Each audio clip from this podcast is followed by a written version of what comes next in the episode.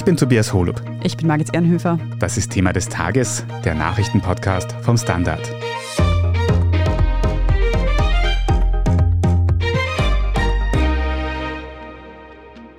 Die Verhörprotokolle von Thomas Schmidt bringen immer mehr Korruptionsvorwürfe hervor. Neben PolitikerInnen von Wien bis Vorarlberg betreffen diese nun aber auch andere Bereiche der Gesellschaft, wie den Kunstbetrieb und die katholische Kirche.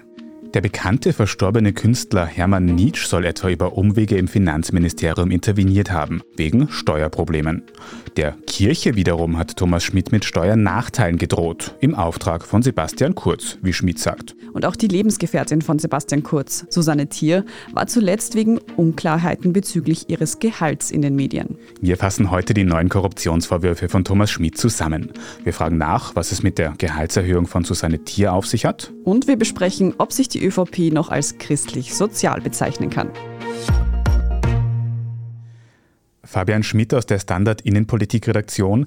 Du hast ja die ganze letzte Woche schon für den Standard über die Anschuldigungen von Thomas Schmidt gegen ganz viele PolitikerInnen in Österreich berichtet. Jetzt haben wir übers Wochenende wieder neue Details aus den Verhörprotokollen von Schmidt gehört, gelesen. Und da müssen wir jetzt einmal kurz für den Einstieg noch als Kontext besprechen. Wer ist denn Thomas Schmidt nochmal? Was sind diese Schmidt-Protokolle und was wissen wir bisher Großes daraus? Ja, Thomas Schmidt war Generalsekretär im Finanzministerium, also an einer Schaltstelle in einem der wichtigsten Ministerien für sehr lange Zeit. Er war dann später auch noch Chef der Staatsholding ÖBAG und demzufolge ein enger Vertrauter von Sebastian Kurz, jetzt vielleicht nicht im innersten Circle, aber auf jeden Fall im erweiterten Kreis unter den Personen, die ihn sehr früh unterstützt haben und die ihm auch viel Gutes getan haben und seinen Aufstieg befördert haben. Und Thomas Schmid ist ja dann Beschuldigter geworden, sehr rasch nach der Ibiza-Affäre. Es gab eine Hausdurchsuchung bei ihm im Oktober oder im November, glaube ich, 2019. Und da wurde dann ein berühmtes Kastel entdeckt, nämlich ein Backup mit hunderttausenden Chats, die seither zahlreiche Affären und Ermittlungen ausgelöst haben. Und jetzt hat Thomas Schmid entschieden, dass er Kronzeuge werden will und deshalb vor der WKSDA ausgepackt und sehr, sehr viel erzählt. Jetzt haben wir schon letzte Woche in mehreren Folgen diese Protokolle besprochen. Da ging es unter anderem um Vorwürfe gegen Sebastian Kurz, gegen Wolfgang Sobotka, gegen René Benko. Jetzt sind übers Wochenende noch weitere prominente Namen in den Fokus dieser Ermittlungen gerückt. Fabian, gegen wen hat Schmidt denn noch ausgesagt? Also belastet hat er sehr schwer nochmals in weiteren Dingen seinen ehemaligen Chef, den Finanzminister Hans-Jörg Schelling. Die Ermittler haben außerdem basierend auf Schmids Aussagen auch noch weiteres zum Vorarlberger Landeshauptmann Markus Wallner herausgefunden. Außerdem hat Schmid auch erzählt von einer Jobintervention, die Sebastian Kurz bezüglich Florian Turski, dem heutigen Staatssekretär, durchgeführt hat. Und es gibt einfach auch noch mehr Details zu verschiedenen Verfahren, zum Beispiel auch rund um ein Steuerverfahren von Hermann Nietzsch und dessen Ehefrau. Und viel Aufregung und viel Emotionalität gab es am Wochenende rund um eine Geschichte, dass Kurz Lebensgefährtin Susanne Thier eine Gehaltserhöhung bekommen hätte. Schauen wir uns also die Namen ein bisschen genauer an, die wir letzte Woche noch nicht besprochen haben.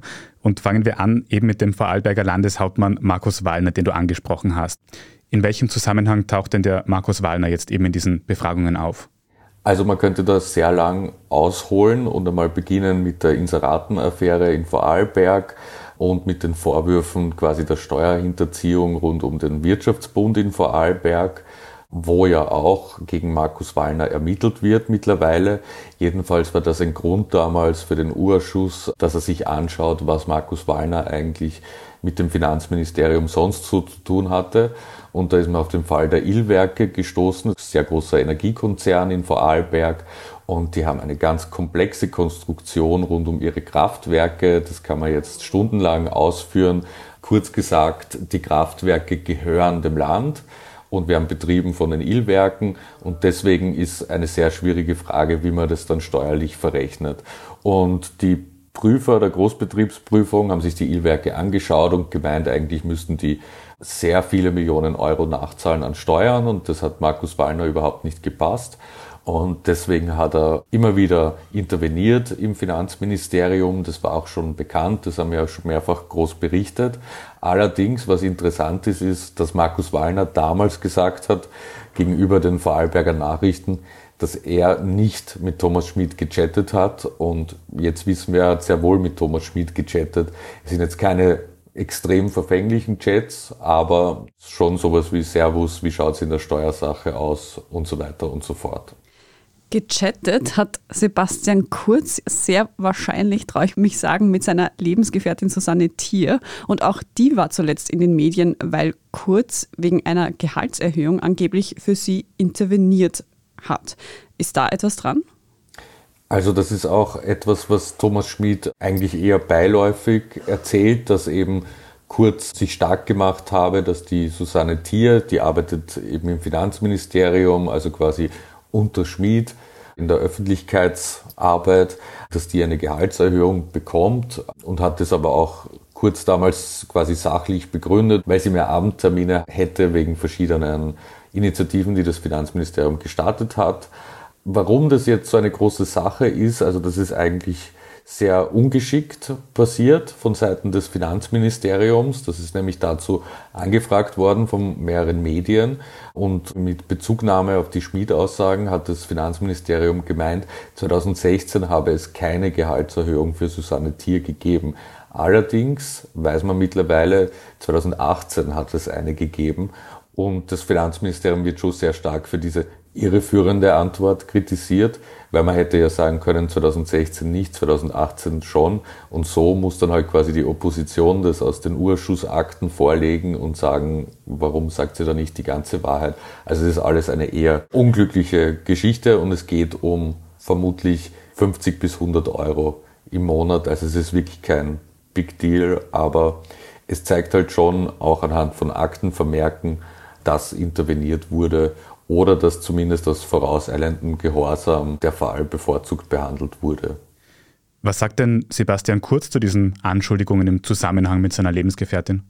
Also offiziell hat er sich, soweit ich weiß, noch nicht geäußert. Im Hintergrund wird da natürlich sehr betont, dass das alles nicht so vonstatten gegangen sei, dass er da jetzt hingekommen sei und einfach gemeint habe, Thomas Schmid müsse ihr eine Gehaltserhöhung verschaffen, sondern dass das eine Gehaltserhöhung war, die sie auch verdient hätte durch mehr Arbeit und dass es eben sehr geringe Beträge seien. Also das ist so, was man aus Finanzministerium und Kurzumfeld hört. Du hast auch Hermann Nietzsche erwähnt, ein Künstler. Als Weinviertlerin ist mir der Name natürlich bekannt, aber vielleicht kannst du mal für unsere HörerInnen noch mal kurz erklären, wer ist denn Hermann Nietzsche? Ja, also Hermann Nietzsche ist sicher einer der bedeutendsten österreichischen Künstler gewesen in den letzten Jahrzehnten der auch vor allem gegen Ende seines Lebens sehr von der Politik hofiert wurde, auch von der ÖVP, obwohl es vorher eher so war, dass er jetzt SPÖ-nah war oder durchaus in noch linkere Kreisen aktiv war. Am Ende des Lebens jedenfalls war man sehr stolz auf ihn in Niederösterreich und Erwin Bröll, Johanna Mikl-Leitner haben ihn sehr umgarnt.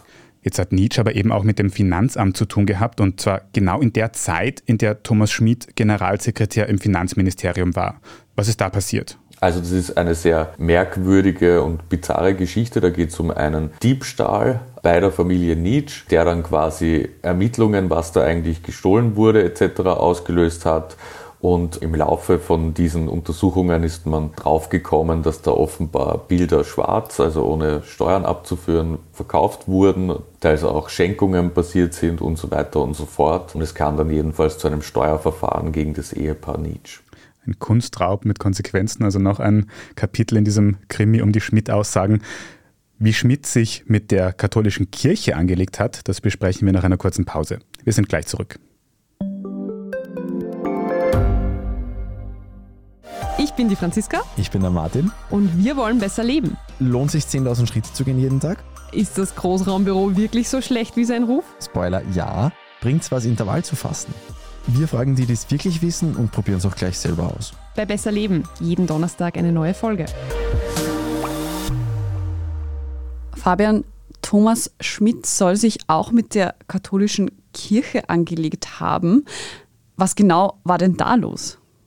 Ja, also da gehen wir zurück ins Jahr 2019. Da ist die Koalition aus ÖVP und FPÖ mit Innenminister Herbert Kickl. Und wenn man sich vielleicht noch düster erinnert, da gab es einen sehr schlimmen Vorfall in Vorarlberg, wo ein Asylwerber einen Amtsleiter schwer verletzt oder sogar getötet hat. Jedenfalls gab es dann eine heftige Debatte darüber, ob man nicht eine Sicherungshaft einführen müsse, also eine Art Präventivhaft für Leute, die vermeintlich gefährlich seien und gar nicht im Land sein dürften, nach fremdenrechtlicher Auffassung. Und das hat breite Kritik ausgelöst, auch von der römisch-katholischen Kirche. Da war die Rede von einem Anschlag auf die Menschenrechte und Kardinal Christoph Schönborn hat sogar gesagt, es ist wie in einer Diktatur, wenn man Leute einsperrt, obwohl sie nichts verbrochen haben. Und diese Kritik vor allem von der Kirche hat wiederum die Kurz-ÖVP sehr stark getroffen, weil man gewusst hat, dass eben die Wählerschaft da schon hört auf das, was Kirchenkreise sagen. Und deswegen wollte man offenbar versuchen, die Kirche zum Schweigen zu bringen. Und da kam dann Thomas Schmid ins Spiel, weil die Kirche gewisse Steuerprivilegien genießt in Österreich. Und mit denen sollte Thomas Schmid dann dem Generalsekretär der Bischofskonferenz drohen, also beziehungsweise mit dem Wegfall dieser Steuerprivilegien. Jetzt habe ich gelesen, dass es im Zusammenhang mit dieser Geschichte zu einigen der ikonischsten Chat-Nachrichten von Thomas Schmidt gekommen ist, wenn man das so sagen kann. Kannst du uns da nochmal erinnern, welche das sind und wie es dazu gekommen ist? Also ich würde sagen, das sind vielleicht die Chats, die Sebastian Kurz am meisten geschadet haben, weil Thomas Schmid eben nochmal erklärt, er werde da jetzt Druck ausüben auf den Kirchenvertreter und kurz antwortet mit super, bitte Vollgas geben. Will also wirklich, dass man, so wirkt es zumindest aus den Chats, dass man diesen Kirchenvertreter drangsaliert und Schmid berichtet dann auch ganz stolz, dass Peter Schipka zuerst blass, dann rot, dann zittrig geworden sei und dass das Gespräch also ganz schrecklich gewesen sei für den Generalsekretär der Bischofskonferenz. Kurz scheint das dann zu belohnen und sagt dann, komplimentiert es und geht dann auch gleich auf Schmieds künftigen Job als ÖBAG-Chef ein und sagt, du Aufsichtsratssammler und quasi kriegst eh, was du willst. Und da kommt dann das fast noch berühmtere, ich liebe meinen Kanzler als Antwort. Also das war offenbar für die Beziehung Sebastian Kurz und Thomas Schmid ein wunderbarer Moment, als man glaubte, diesen Kirchenvertreter fertig machen zu können. An diese Chats werden wir uns, glaube ich, noch sehr lange erinnern. Wenn wir uns das nochmal anschauen, der ÖVP-nahe Thomas Schmidt sagt, er hätte die Kirche im Auftrag des ÖVP-Obmanns, Sebastian Kurz, in eigenen Worten bedroht. Kann man dann eigentlich noch von einer christlich-sozialen Partei, wie sich die ÖVP ja selber sieht, sprechen? Ja, also das war stets der größte Konflikt eigentlich zwischen der Kieser ÖVP und Kirche die Flüchtlingspolitik, die Sebastian Kurz sehr hart rechts angelegt hat und die Kirche das natürlich ganz anders sieht und eben auf Nächstenliebe und Aufnahme von Hilfsbedürftigen immer gedrängt hat. Also das war immer schon ein, ein heftiger Konflikt in der Ära Kurz und da bei der Sicherungshaft ist es dann kulminiert und quasi auf die Spitze getrieben worden, weil die Kritik Kurz sehr wehgetan hat. Man muss dazu sagen, dass Thomas Schmidt selbst dann in seiner Einvernahme gesagt hat, dass er maßlos übertrieben hätte gegenüber Sebastian Kurz und dass er sich eigentlich gar nicht getraut hat, da jetzt diesen Generalsekretär der Bischofskonferenz tatsächlich unter Druck zu setzen. Viele ÖVP-PolitikerInnen haben sich zu den Anschuldigungen von Thomas Schmidt geäußert, gesagt, es wären Lügen unter anderem. Nun hat am Wochenende Florian Turski, der Staatssekretär für Digitalisierung, die Vorwürfe gegen den Nationalratspräsidenten Wolfgang Sobotka vehement zurückgewiesen. Ist das seine Aufgabe als Staatssekretär für Digitalisierung? Warum macht er das?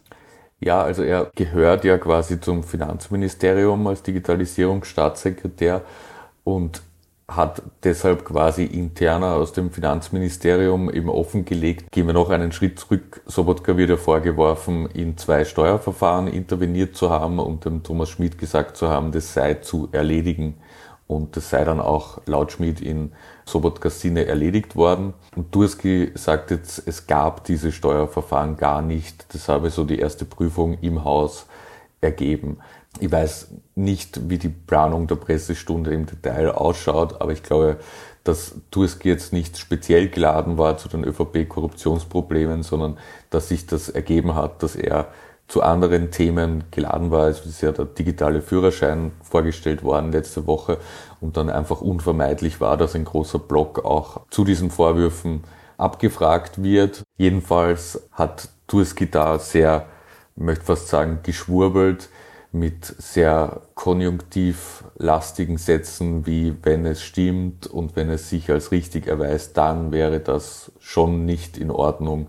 Also man kann es einfach offenbar noch immer nicht wirklich aussprechen, dass es da große Probleme gegeben hat. Vor allem habe ich auch gelesen, dass Florian Turski selbst in den Protokollen von Thomas Schmidt vorkommen soll. Macht das die Sache nicht auch noch ein bisschen pikanter? Es zeigt halt einfach, dass auch bei so jemandem wie Turski offenbar auch noch wenig Reflexion vorhanden ist, wenn man das mal so hart sagen kann, weil es schon interessant war, dass er gefragt wird, wie es denn dazu gekommen ist, dass Sebastian Kurz quasi um einen Job wirbt für ihn. Also der Chat der konkrete ist, dass Kurz an Schmidt schreibt, er kennt da diesen Florian Turski, der ist ein super Typ, der ist ein guter Freund von ihm und der ist gerade auf Jobsuche quasi und ob der Thomas Schmidt denn nicht etwas habe im Finanzministerium für ihn und Schmid und Turski treffen einander dann auch und Turski landet dann bei Günter Platter als Sprecher. Und angefragt dazu heißt es aus dem Büro von Turski, der hat halt damals einen Job gesucht. Und das ist schon irgendwie sehr merkwürdig, dass man gar nicht mehr merkt, dass das so nicht geht, dass man sich einen Job im Ministerium besorgt, indem man einfach Freundschaften und Netzwerke innerhalb der Partei nutzt. Und daher muss man sagen, steht auch Turski, obwohl er erst so frisch auf Bundesebene aktiv ist und noch so jung ist, für diese in offenbar der DNA der ÖVP tief vorhandene Korruptionsproblematik. Und genau diese Korruptionsproblematik und die doch teilweise sehr massiven Vorwürfe um die ÖVP weiten sich, wie wir jetzt sehen, auch auf den Kunstbetrieb und auch auf die Kirche aus. Fabian, wie kann man denn dieses Problem beheben, wenn es so weit verzweigt ist? Ja, ich glaube gar nicht. Also ich glaube, die ÖVP muss sich neu gründen. Also das ist jetzt vielleicht unter dem Eindruck, dass wir jetzt eine Woche lang uns da durchgewühlt haben durch diese hunderten Seiten und tausenden Chats etc. Aber man hat schon das Gefühl, dass es eigentlich niemanden gibt in der ÖVP oder ganz, ganz wenige Personen, die nicht vorkommen in diesem ganzen Netz. Und da stellt sich halt schon die Frage, wer soll da jetzt eigentlich noch für eine Veränderung sorgen? Oder gibt es überhaupt jemanden, der das nicht erlernt hat, quasi man hat das Gefühl, wenn man in die ÖVP kommt, erlernt man schon soziologisch dieses System von Geben und Nehmen und Freundschaften und Gefallen etc. und versteht teilweise gar nicht mehr, wo das Problem ist. Also wenn man einen Finanzminister hat, der seinen privaten Wein verkaufen will an Glücksspielkonzerne, während es in der Glücksspielbranche um große Verhandlungen und Reformen geht. Also wo soll man da anfangen? Wie soll man jemandem das erklären? Also ich bin ratlos. Ich glaube, du bist nicht der Einzige, der ratlos ist. Auch in der ÖVP wirkt der eine oder andere so, als wisse er nicht, wie es jetzt weitergehen soll. Ganz aktuell haben wir jetzt auch noch erfahren, dass Thomas Schmidt sich Anfang November endlich, kann man schon sagen, dem ÖVP-Korruptionsuntersuchungsausschuss stellen wird und auch eine Sondersitzung im Nationalrat wird es dazu geben. Fabian, danke dir erneut für deine gute und kompakte Zusammenfassung und Einschätzung heute. Fabian Schmidt. Danke euch. Wenn Sie in der Causa Schmidt und bei den laufend neuen Informationen aus den Protokollen schon den Überblick verloren haben, dann hören Sie am besten in unseren Schwester-Podcast Inside Austria rein. Dort haben unsere KollegInnen die bisherigen Erkenntnisse aufgeschlüsselt. Bei Inside Austria gibt es übrigens auch eine komplette Serie zum Aufstieg und Fall von Sebastian Kurz. Da also gerne mal reinhören, überall, wo es Podcasts gibt. Wir sprechen jetzt in unserer Meldungsübersicht gleich noch über die Nachfolge der britischen Premierministerin Liz Truss. Wenn Sie unsere journalistische Arbeit unterstützen möchten, dann können Sie das zum Beispiel tun, indem Sie ein Standard-Abo kaufen oder wenn Sie diesen Podcast über Apple Podcasts hören, wenn Sie dort für ein Premium-Abo bezahlen. Wir freuen uns über jede Unterstützung. Wir sind gleich zurück. Ein Job mit mehr Verantwortung wäre super. Ich will eine bessere Work-Life-Balance. Es muss ganz einfach Spaß machen. Welchen Weg Sie auch einschlagen möchten. Er beginnt bei den Stellenanzeigen im Standard. Jetzt Jobsuche starten auf Jobs der Standard.at. Und hier ist, was Sie heute sonst noch wissen müssen. Erstens, Großbritannien hat einen neuen Premierminister. Ex-Finanzminister Rishi Sunak folgt der am vergangenen Donnerstag zurückgetretenen Liz Truss an der Regierungsspitze nach. Seine einzige Rivalin Penny Mordaunt hat ihre Kandidatur heute Montag zurückgezogen.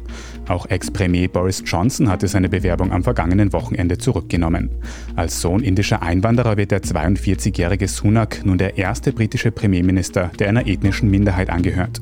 Bereits im Sommer hatte sich Sunak um das Amt beworben, unterlag damals aber knapp Liz Truss, die nun eben nach nur sechs Wochen im Amt wegen eines verheerenden Finanzchaos zurücktreten musste. Zweitens, die Ukraine habe nicht vor, auf ihrem Staatsgebiet eine sogenannte schmutzige Bombe zu zünden.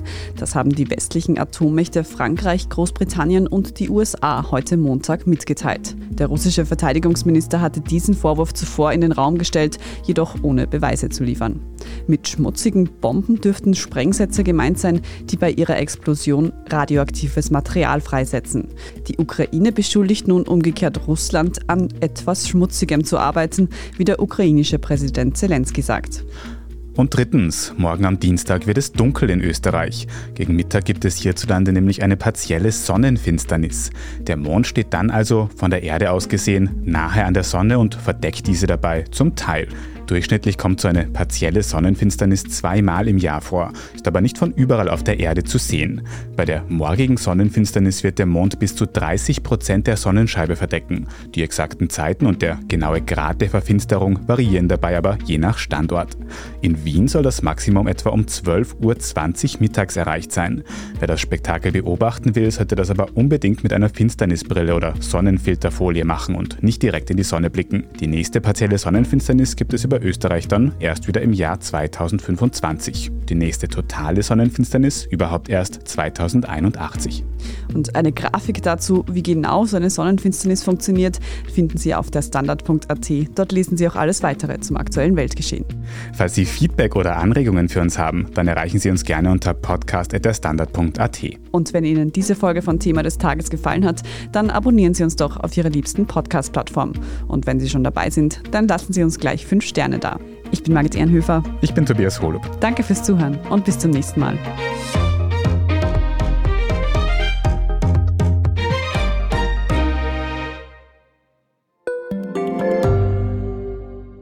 Frisst die Inflation mein Erspartes auf?